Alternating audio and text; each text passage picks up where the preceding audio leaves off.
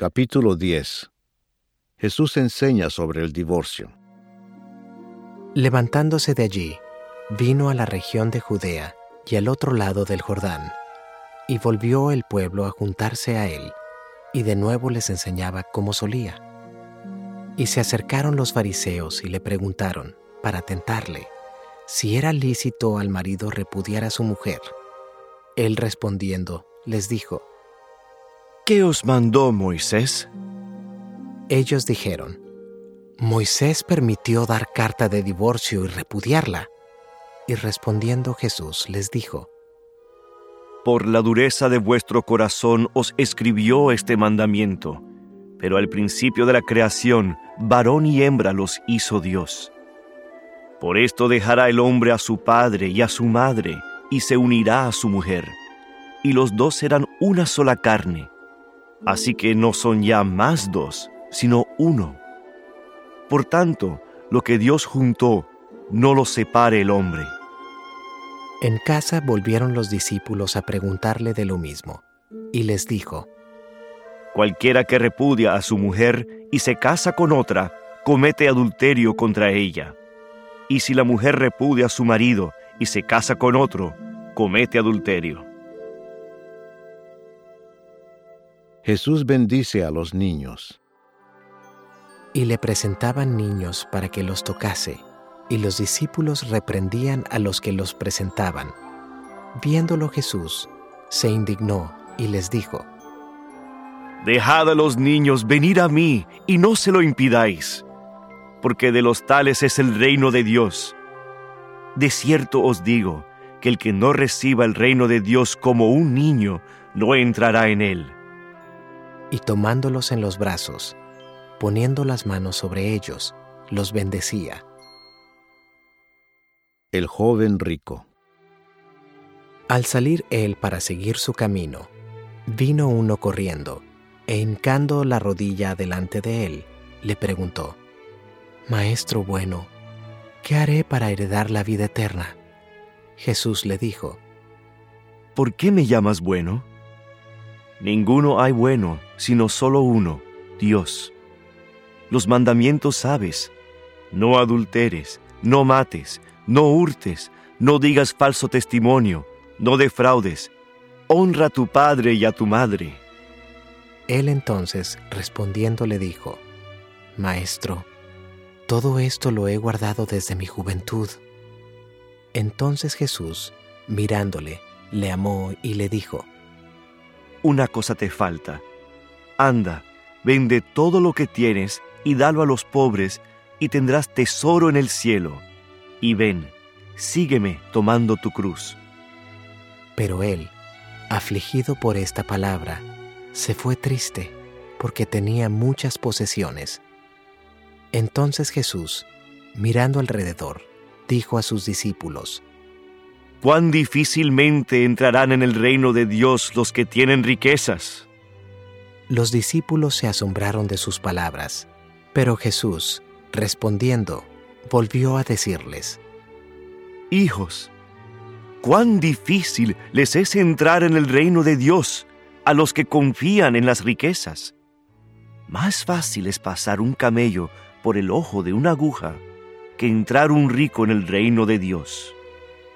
Ellos se asombraban aún más, diciendo entre sí, ¿quién pues podrá ser salvo?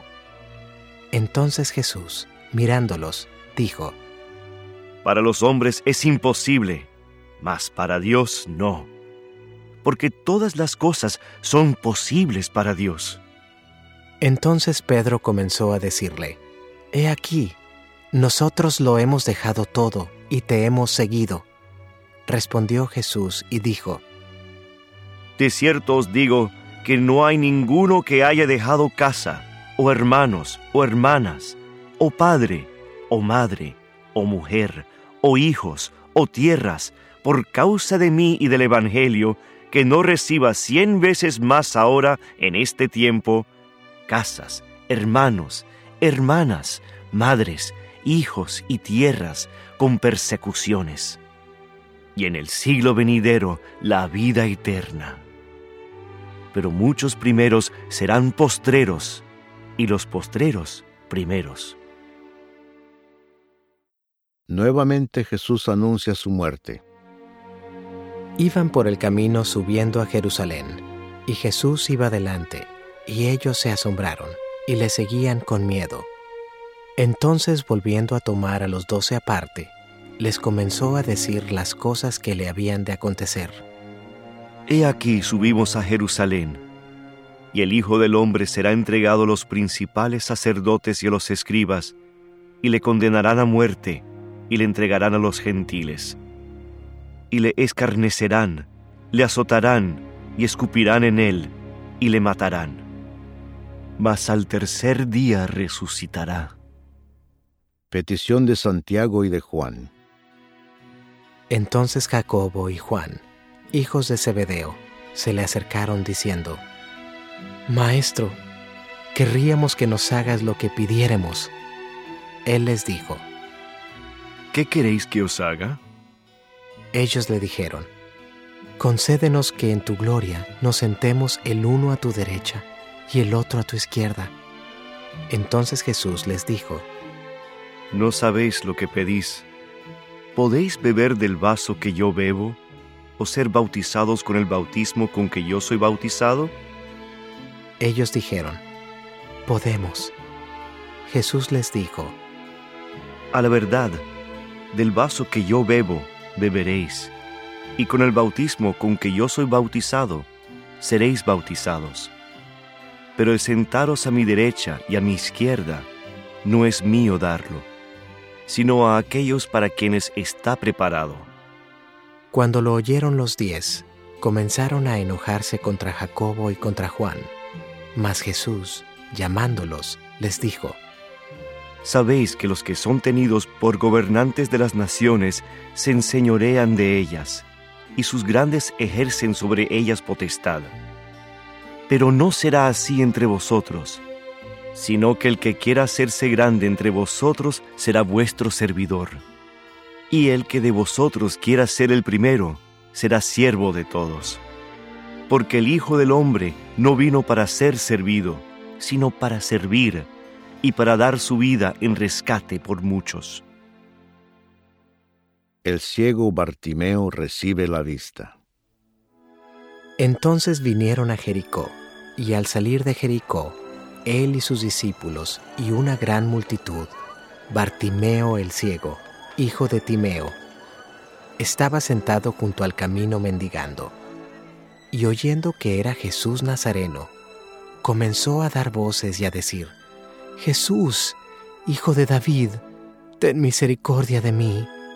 Y muchos le reprendían para que callase, pero él clamaba mucho más, Hijo de David, ten misericordia de mí.